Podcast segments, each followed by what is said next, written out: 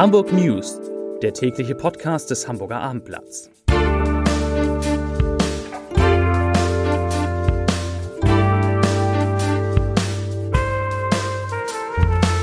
Herzlich willkommen. Mein Name ist Lars Heider und natürlich müssen wir heute über den HSV-Profi Toni Leisner sprechen, der beim ersten Spiel der Saison für einen Eklat gesorgt hat. Dazu gleich mehr. Weitere Themen. Die Steuerschätzung für Hamburg ist da bisschen besser als gedacht. Die Sieger beim Hamburger Gründerpreis stehen fest und wir klären die Frage, wie die Gastronomen in dieser schönen Stadt denn durch den Winter kommen werden. Zunächst aber wie immer die Top 5, die fünf meistgelesenen Texte auf abendblatt.de. Auf Platz 5 Hamburgs Prostituierte feiern, Sexarbeit ist wieder erlaubt. Auf Platz 4 Aufstand gegen Millionen Kubus an der Außenalster. Auf Platz 3, da geht schon los, Mensch Leistner darf ein Fußballprofi so ausrasten. Auf Platz 2, in Altona und Farmsen werden die Corona-Testzentren geschlossen. Und Platz 1, wird Leistner, ha, da klingelt es schon, wird Leistner nach seinem Ausraster für die Liga gesperrt. Das waren die Top 5. Am Montagabend, am Montagabend vor dem Spiel des HSV bei Dynamo Dresden habe ich noch mit unserem Sportchef, dem lieben Alexander Laux, darüber gesprochen, was denn am Dienstag die großen Themen zum HSV sein könnten. Und ja, er sagte ziemlich weise, beim HSV, da sei ja immer alles möglich. Und das stimmt, aber leider, leider wieder einmal nur im negativen Sinne. Nicht nur, dass die Hamburger in der ersten Runde des DFB-Pokals bei Zweitliga-Absteiger Dresden mit 1 zu 4 schmachvoll ausgeschieden sind. Nein, es kam noch schlimmer. Viele von euch, viele von Ihnen haben es gesehen. Nach dem Spiel drehte HSV Neuprofi Toni Leisner komplett durch. Nachdem ihn offensichtlich ein Fan von der Tribüne beschimpft hatte, kletterte Leisner auf die Ränge hoch, rannte auf den Fan zu und kurz sah es so aus, als ob er ihn, wie sage ich es mal, eine reinhauen wollte. Dann hat er ihn nur so am Kragen gepackt und geschüttelt, so ein bisschen zu Boden, zu Boden gedrückt. Dann äh, gingen andere Fans und Order dazwischen. Es kam so ein richtiges äh, Gerangel und Gedrängel. Und der HSV hatte seinen ersten Skandal kaum, dass die Saison 90 Minuten alt war. Ja, ähm, der Spieler hat gesagt, dass offensichtlich seine hochschwangere Frau beleidigt worden ist, unflätig beleidigt worden ist. Das tut man natürlich nicht. Aber ganz klar, so etwas, was der Leistner getan hat, das darf einem Fußballer nicht passieren. Wer so ausrastet, der hat eigentlich im Profifußball äh, nichts zu suchen. Und äh, das hat sicherlich dem HSV gerade beim ersten Spiel, beim ersten offiziellen Spiel der Saison schwer geschadet. Und jetzt ist die Frage, was passiert mit äh, Toni Leisner? Was kriegt er für eine Sperre? Wird er für die Liga gesperrt? Kriegt er eine Geldsperre? Das, da, da werden wir dranbleiben in den nächsten Tagen. Noch steht nichts fest. Jetzt wird erstmal ermittelt, wird erstmal geguckt, was, wer war der Fan, was hat dieser Fan ähm, gesagt. Auf jeden Fall ein schwarzer Tag wieder einmal für den HSV und äh, ja, ganz ehrlich, in der normalen Wirtschaft würde jemand, der sich so verhält, wahrscheinlich die Kündigung erhalten. Mal sehen, was der HSV macht. Wir können nur hoffen, dass dieser Auftakt in die neue Saison äh, nicht ein schlechtes Omen für den gesamten Verlauf, für den dritten Versuch des HSV ist, dann doch wieder in die erste Liga aufzusteigen. Ja, soweit zum HSV und zum Sport. Dienstag ist ja immer der Tag der Landespressekonferenz und die hat sich heute so lange verzögert, dass man sich zwischendurch schon fragte als Journalist, was denn im Senat los sein könnte. Offensichtlich gab es in der Senatsbesprechung heute viel Redebedarf, was sicher auch an den Corona-Zahlen gelegen haben könnte, denn die bleiben in Hamburg hoch. Heute hat es, da sind ein paar Nachmeldungen vom Wochenende dabei, wahrscheinlich nicht wenige, aber heute sind insgesamt 71 Neuinfektionen gemeldet worden. Hamburg bleibt, was die 7-Tage-Inzidenz anbelangt, ganz oben bei den Bundesländern, knapp hinter ähm, Bayern und weit, weit, weit vor etwa Schleswig-Holstein und Mecklenburg-Vorpommern. Der Senat hat durchblicken lassen, wenn das so bleibt auf diesem Niveau, ist es alles okay. Es darf nur nicht weiter steigen. Hauptthema in der Landespressekonf Landespressekonferenz LPK.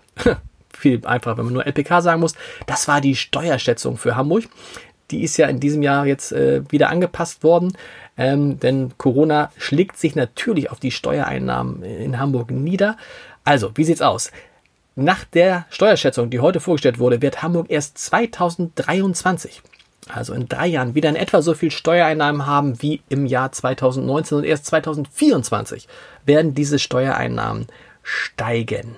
Auf dem Weg dorthin gehen der Stadt fast, Achtung, 5 Milliarden Euro verloren. Immerhin, Die Situation in 2020 ist etwas besser, als man noch im Mai gedacht hatte. Finanzsenator Andreas Dressel von der SPD sprach sogar von einer, leichten, äh, von einer leichten Erholung, aber für 2020 rechnet er mit Steuern von etwas mehr als 11 Milliarden Euro. 2019, da waren es fast 13 Milliarden Euro und Schuld an allem ist natürlich Corona.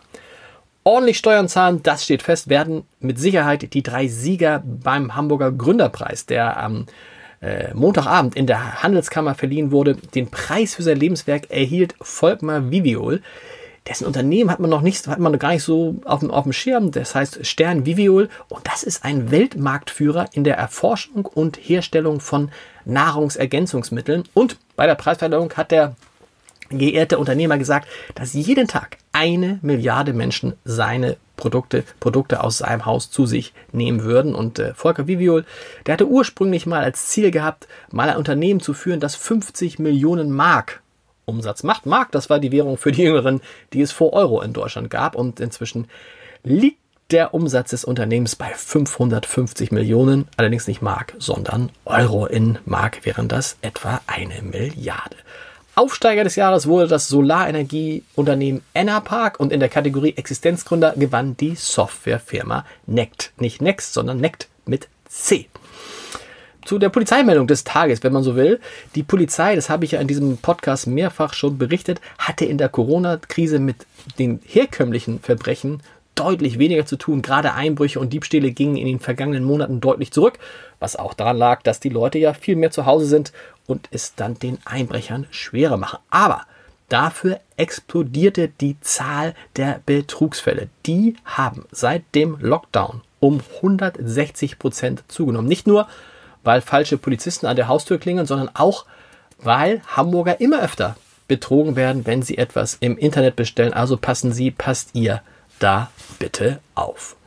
Von Corona zur Hamburger Klimawoche. Die hätte auch wegen Corona fast nicht stattgefunden. Die Behörden taten sich schwer mit der Genehmigung und die Geldgeber, die verhielten sich extrem zurückhaltend. Ganz klar, die Sponsoren, die wünschen sich normalerweise ein großes Publikum und das äh, geht ja alles in diesem Moment nicht.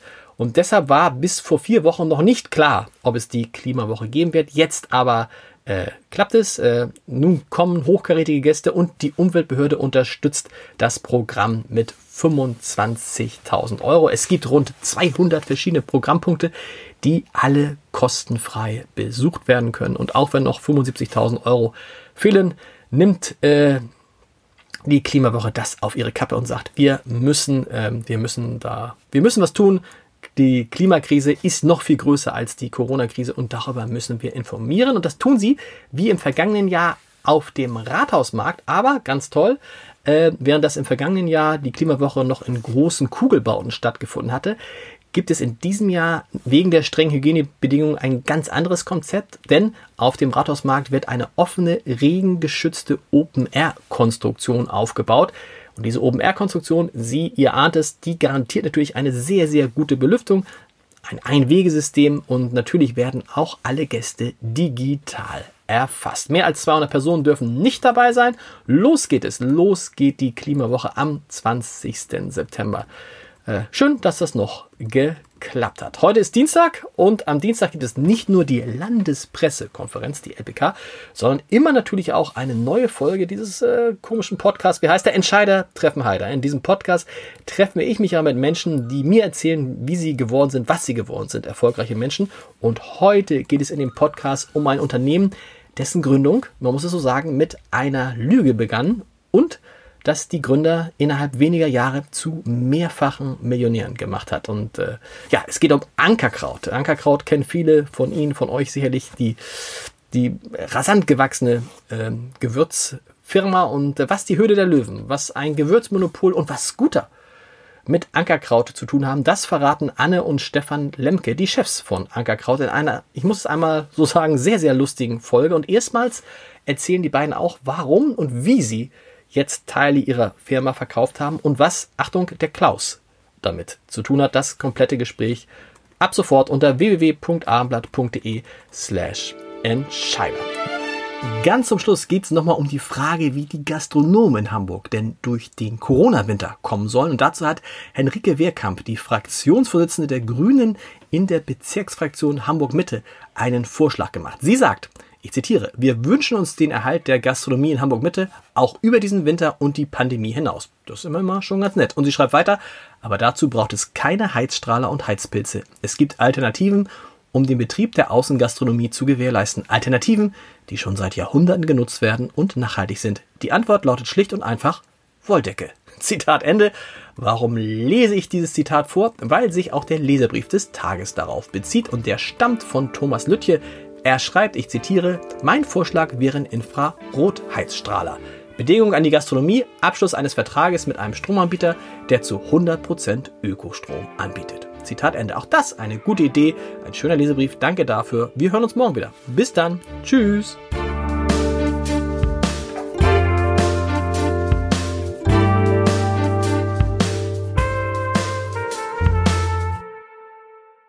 Weitere Podcasts vom Hamburger Abendblatt finden Sie auf abendblatt.de slash podcast.